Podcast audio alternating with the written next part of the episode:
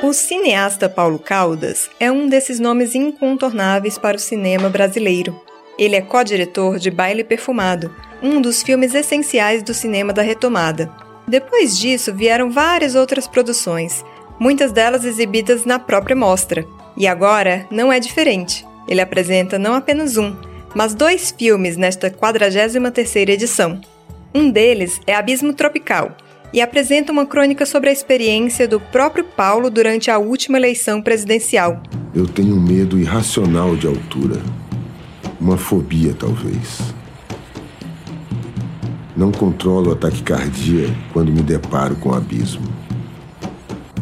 Uma sensação muito parecida com a que me assombra agora. A eleição presidencial me traz a noção exata do perigo que estamos correndo. Agora, o abismo nos cerca.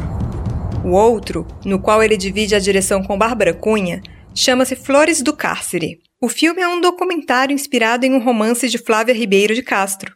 Ele fala sobre encarceramento feminino a partir de depoimentos de ex-detentas da cadeia pública de Santos. A gente chora, a gente briga, a gente quer, outro dia tô, a gente tá de dieta, outro dia a gente não tá, outro dia a gente quer, outro dia a gente não quer. Então, assim, a mulher é um ser muito. tem muita coisa. Certo? Então você imagina um lugar desse aqui com 200 mulheres. Tudo emocionado. A cadeia foi feita para homem. Não para mulher. Tanto Paulo quanto a Bárbara estão hoje aqui conosco para falar sobre os dois filmes neste podcast da 43ª Mostra Internacional de Cinema em São Paulo. Paulo, obrigada por estar aqui conosco hoje. É, minha primeira dúvida e minha primeira curiosidade em relação ao Abismo Tropical tem a ver com como esse projeto surgiu e se ele existiria se o resultado das eleições fosse outro. É, eu não, não sei como dizer se ele existiria ou o que existiria, mas acho que sim. A ideia era que o resultado é, fosse parte da, do que o filme seria, né? A gente, na realidade, esse projeto ele surge a partir do momento em que a gente tem ali a crise política começa no país, né, com o golpe midiático e, e parlamentar da presidenta Dilma Rousseff, depois a, a prisão do presidente Lula, a eleição do Trump. Então, essa, esse conjunto de, de tragédias, vamos dizer assim, que vão se acumulando, é, começaram a me, a me me tocar muito aí e eu percebi que muita gente em volta, né, também estava passando por esse momento de muita angústia, né? E na proximidade da eleição, é, eu acho que assim mesmo o resultado eu acho que estava muito previsto, né, pelo que a gente estava vendo nas ruas. Mas assim eu quis muito entender, é, me entender e entender o que estava acontecendo com o país que poderia levar a uma situação tão grave que é o que está acontecendo nesse momento, né, um ano depois. Então essa angústia, eu senti muita gente também estava com essa mesma, com esse mesmo sentimento, né, quase uma quase doente ou doente também por causa por conta de do que a gente estava estava esperando e o que está acontecendo na realidade, né. Então acho que naquele momento eu quis fazer uma crônica, né, do dia da eleição e a gente escolheu a Avenida Paulista porque é um símbolo, né, dentro do país, dentro da, de São Paulo, dentro do país, um símbolo de, do poder econômico, o símbolo da produção cultural, um símbolo é, da maior cidade do país, de uma das maiores cidades da América Latina. Então, eu quis entender como na Avenida Paulista isso estaria representado por diversos grupos, né? E foi da busca de, dessa, dessa de, de, entender um pouco mais do que estava acontecendo que o filme surgiu, né? No filme, logo no começo, você fala dessa urgência de querer entender o outro. Mas me parece muito que você também tem urgência de se fazer entendido, de se fazer compreendido. Esse é um filme no qual você busca os seus pares ou você busca outras pessoas que pensam diferente de você para tentar te entender? Olha, o filme ele vai ser exibido pela primeira vez, né, na mostra agora. Então, assim, eu acho que o filme, como ele é um filme muito diferente, eu acho que quase que é difícil colocar o filme num gênero, se ele é um documentário, se ele é uma ficção. Eu acho que ele não é nem um documentário, nem uma ficção. Aí o que ele é, Não, não sei exatamente. Então, assim, eu acho que é, aí, a partir daí, nós vamos entender um pouco como o filme, como as pessoas vão reagir ao filme, né? Que a, a, essa experiência a gente não tem ainda. Eu gostaria que o filme servisse para provocar uma reflexão, né? Porque eu acho que assim a diferença nos meus outros filmes eu fiz o filme muita, muitas vezes assim, você faz um filme por um desejo, no, no meu caso, assim, muito, muito por um desejo de entender alguma coisa que eu não conheço. Né? Fazer um filme em cima de uma coisa que é uma dúvida, né? tentar entender é, uma situação, tentar entender uma, um momento histórico, tentar entender um grupo social. E nesse filme não foi uma coisa de desejo, foi uma necessidade. Eu acho que a, questão de você. Isso muda muito, né? Isso faz com que o filme seja particularmente muito, muito especial para mim e muito diferente também, né?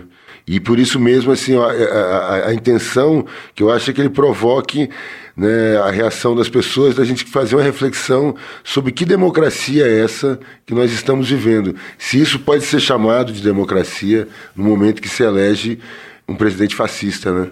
Então, como é que a gente chegou a esse, a esse nível, né? Como chegamos nesse abismo, né? É isso que a gente, a gente tenta provocar com o filme, né?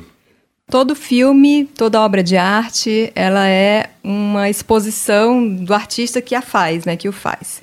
É, mas esse filme é mais pessoal ainda. Você se coloca como narrador, você se coloca em primeira pessoa e fala sobre a sua vida. Como é se despir tão inteiramente num filme seu?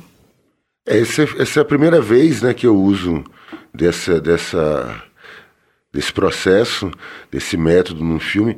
E, assim, é, é muito duro, né? Ao mesmo tempo, para mim é muito duro até assistir, né? Já faz algum tempo que eu não, não assisto, mas todas as vezes que eu assisti é, é muito duro, é muito difícil para mim também assistir o filme. Mas assim, eu senti também essa necessidade de, de me colocar. E eu acho que aí, quando eu me coloco ali, eu coloco de uma forma muito pessoal, uma, uma super exposição mesmo, mas eu também tento me colocar como o outro também, como muitos outros, né? E, e muita gente que está passando pela mesma, pela mesma angústia, pelo mesmo sofrimento. E eu acho que a forma mais forte de fazer isso seria falando de mim mesmo. Né? Acho que se eu, eu, eu, o filme não surge com a intenção de ter esse, esse, esse meu, meu depoimento em primeira pessoa e, e ser pessoal. Surge primeiro com a, com a filmagem da Paulista e aí depois eu comecei a experimentar textos em cima do, do filme e aí eu comecei logo a experimentar um texto contando uma história minha, né? E eu vi que aquilo ali era o que tinha de mais forte do que textos de outras pessoas, ou do que de um... Inclusive a narração também, né? Não eu gostei, eu, muita, muitas vezes eu pensei em chamar um ator para fazer a narração também mas eu acho que isso foi a, a, forma que teve de ser mais de tornar a coisa mais visceral mais forte mais pessoal e talvez com isso ser mais o filme também ser mais forte o audiovisual, o cinema, tem sido bastante utilizado como uma plataforma para discussão de questões políticas, né, dentro de, do que a gente tem chamado, e muita gente tem chamado de guerra de narrativas. Esse é, inclusive, um dos temas do fórum que vai ocorrer durante a mostra, do qual você vai participar. Queria que você só pincelasse um pouco do que você vai falar ali, né, assim. Queria que você me dissesse é, por que, que o audiovisual virou esse lugar tão visado para esse tipo de debate. Olha, eu acho que tradicionalmente o cinema brasileiro é um cinema engajado, não, seja, não é um é cinema panfletário nem engajado a partidos políticos, mas eu acho que ele é um cinema historicamente engajado em questões sociais e políticas. Eu acho que, assim, desde antes do cinema novo, mas o cinema novo é um momento onde isso eclode de uma forma mais. É, de maior dimensão, tanto dentro do país como fora do país, né? a partir de uma geração de cineastas geniais, né? Mas assim essa, é, é, eu acho que é uma característica do nosso cinema mesmo. Eu acho que é uma característica também um pouco é, é, desse, da, do povo brasileiro também de, de, de, de ter uma, uma de se politizar, de ter essa discussão política. E eu acho que assim, o, o, cinema ele, ele, ele tem esse papel, ele tem essa possibilidade, ele tem, ele tem quase que essa obrigação, na minha, no meu entender, na minha produção. Minha produção toda é, é, muito social ou política, ou social e política. Então, assim, eu, eu, eu não vejo outra forma de, de, de, de, fazer os filmes e de, de pensar em filmes que não sejam filmes que possam me transformar e que possam ajudar a transformar de alguma forma as pessoas e a sociedade. Claro que o cinema ele não resolve nada, né? ele não, não é ele que vai solucionar o mundo. Isso não, não, é, não é tarefa do cinema, nem teria essa pretensão jamais. Mas eu acho que, como provocador da reflexão, como provocador do pensamento, da, do debate, eu acho que ele é um instrumento fundamental, inclusive da democracia, que é o que está sendo atacado é, é, ferozmente no Brasil hoje. E não é à toa que o audiovisual hoje está sendo extremamente perseguido, porque ele ali ele é um reduto né, de resistência e de reação a essa, essa, essa política de devastação e de fascismo e de, de anulação das, das opiniões e de tudo mais. Né? Então, você estava falando sobre esse panorama dos filmes políticos e outro filme que é bastante político, mas por um outro viés, é o próprio Flores do Cárcere. Bárbara, o filme ele é inspirado num romance da Flávia Ribeiro de Castro e vocês trazem esse, esse romance né, para a dimensão do documentário, numa adaptação bastante diferente. Como foi isso? Bom, o livro ele parte da experiência da Flávia, autora, que passou uma temporada fazendo um trabalho dentro da cadeia é, e ela chama Flores do Cárcere porque ela usava flores para representar e não expor as mulheres das quais ela estava falando. É, foi bem complexo, a gente teve um processo de roteirização, de pensar muito como é que a gente ia fazer é, através do trabalho do contato da Flávia, a gente é, chegou até essas mulheres todas e as que toparam participar estão no filme. E tem um tem uma pulha porque assim o que é que é verdade o que é que é mentira o que é que é documentário se documentário é verdade então a gente traz também essa esse questionamento dentro do filme quando a gente coloca uma atriz para interagir com é, as personagens reais. Então, foi complexo, mas de certa forma também foi muito fluido, né? Assim, a gente conseguiu é, personagens maravilhosas, o filme é delas e foi, foi tentar no livro elas falavam, a Flávia falava delas e tentar trazer as personagens para falar em primeira pessoa. Foi esse o caminho que a gente achou. O filme acaba fazendo uma crítica ao sistema prisional do ponto de vista feminino, que é algo que não costumamos ver muito. Vocês acham que o filme pode ajudar a contribuir no debate sobre o encarceramento dessas mulheres que são mães, muitas delas que são bode expiatório? Olha, é, espero que sim. A intenção de, desse filme, é, uma vez é, feito circuito e lançamento, é também levar para dentro dos presídios femininos para elas verem também é, essa história de outras mulheres que já passaram por isso, que já estão fora do sistema. É, ele é uma crítica é, a um sistema como um todo, mas muito mais do que isso, ele é uma tentativa de entender esse lugar da mulher, que é pouco explorado. É, esse carceramento dos corpos femininos é muito pouco explorado no cinema e sabemos que são majoritariamente mulheres negras, majoritariamente mulheres jovens que se envolvem no tráfico através do marido, do namorado, a maioria é esse, é esse dado que a gente tem, e muitas delas são chefes de família. Então, o carceramento dessa mulher vai solucionar como a vida dela e vai impactar como a vida de todo o entorno dela, né, extra, extramuro, assim, depois que ela é solta, filho, mãe. Enfim, uma das características que a gente viu logo no começo foi que existe uma fila de visita no presídio masculino enorme e no presídio feminino não há visita. Só as mães vão lá ver suas filhas e é muito menor. Uma das coisas que me chama muita atenção no filme é a mudança na visão que a gente tem do papel feminino. Porque vocês trazem imagens de 2005 e trazem imagens de, de agora, né, recentemente. Como é que é olhar para esse passado e essa história delas com o olhar de hoje? O olhar do passado ele existia, era muito rico o material que foi captado em 2005 e a gente não queria abrir mão de usá-lo. E a gente simplesmente pensou delas contarem o processo delas, trazer esse olhar de hoje que elas estavam transformadas, algumas continuaram se transformando ainda mais depois do filme. Então, a gente tentou trazer o máximo de verdade delas através de, um, de uma direção nossa. E você quer complementar isso? É, um pouco assim, eu acho que é muito importante nesse filme a gente ter um trabalho narrativo muito interessante, porque tem essas camadas narrativas e temporais que eu acho que também foram fundamentais, são fundamentais para o resultado do filme. A existência desse material de 2005 é, é muito especial e é, uma, uma, e é um, inusitada porque se a gente jamais poderia ter como programar, filmar para trás em 2005 como era a cadeia.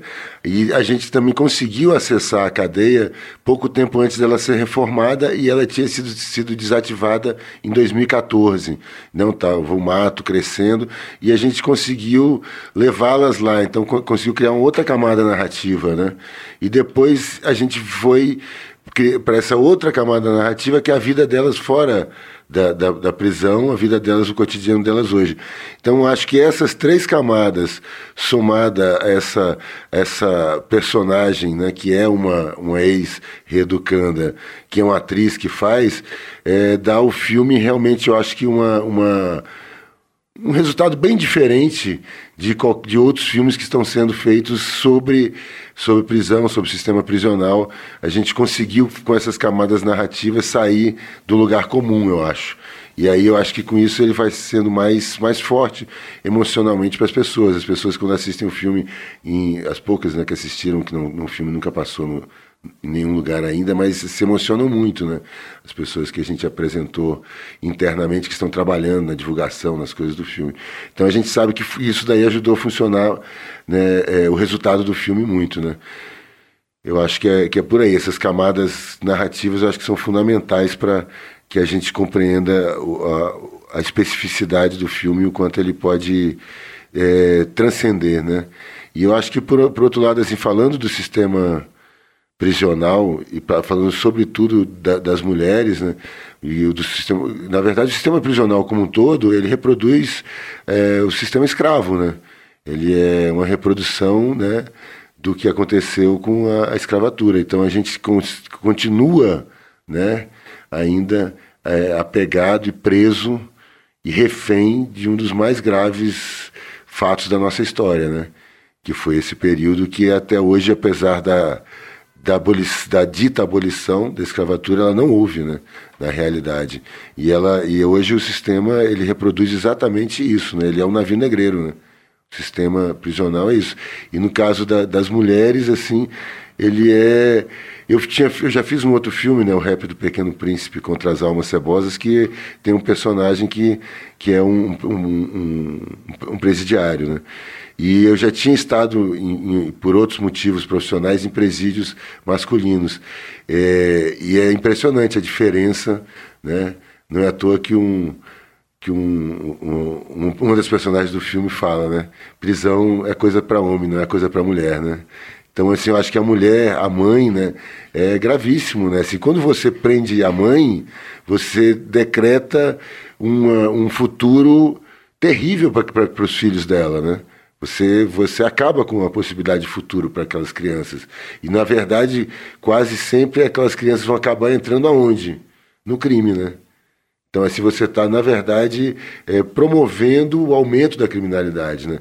prendendo pessoas que, que realmente, muitas das vezes, como a Bárbara falou, são pessoas é, praticamente inocentes, né? que se envolveram no crime, na verdade, para ajudar o namorado, para ajudar o marido, para esconder uma droga para o namorado, esconder uma droga para o marido. Né?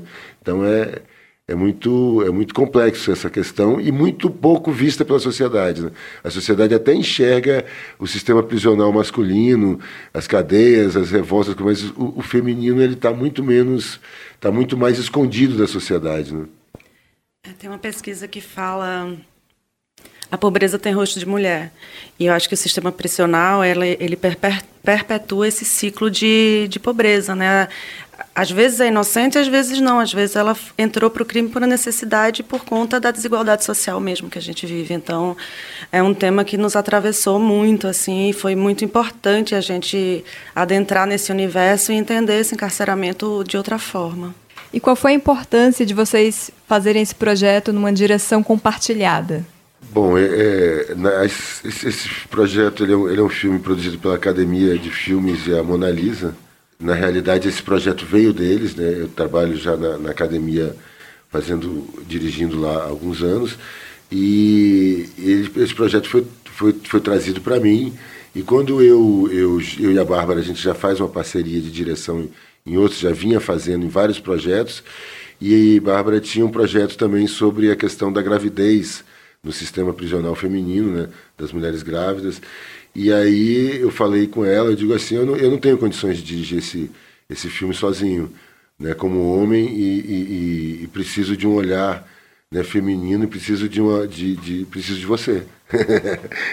e aí assim a gente eh, foi lá, enfim, eles, eles entenderam isso muito bem, a Flávia, o Patrick, o Paulo, né, a Flávia, Flávia autora do livro, o Patrick e o Paulo produtores, entenderam que realmente era fundamental. E realmente foi fundamental, porque sem a Bárbara jamais eu acho que o filme teria o resultado que tem e jamais teria essa possibilidade de aproximação e de ter conseguido é, deixar essas mulheres falarem e elas, elas realmente conseguirem se expor dessa forma, né?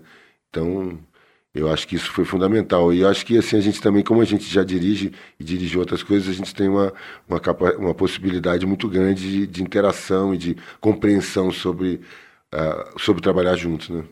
É, não, foi isso. Eu acho que achei bem, bem importante ele se colocar dessa forma. Se eu não quero ser um homem dirigindo um filme sobre mulheres a partir de um livro de uma mulher. Eu achei que isso também já é fruto de uma de um entendimento nosso mesmo que a gente precisa enxergar outras camadas que às vezes são peculiar de, de, uma, de, um, de um lugar no mundo mesmo. Assim, aquele lugar que você ocupa, você vê as coisas de uma forma.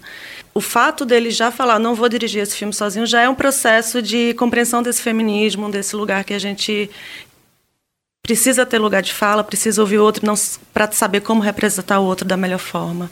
E aí foi um, um convite maravilhoso, porque eu já tinha um desejo de fazer um projeto com esse tema e foi uma direção bem suave assim a gente é, se, se, ajuda se completa se respeita muito no, no set e foi muito produtiva assim toda a experiência que ele traz da carreira dele para mim enquanto realizadora é muito importante e eu trago outra uma outra parte não ser um olhar que não é dele um, um frescor e eu acho que isso combinou bem no filme Abismo Tropical e Flores do Cárcere são exibidos durante a 43ª Mostra Internacional de Cinema em São Paulo.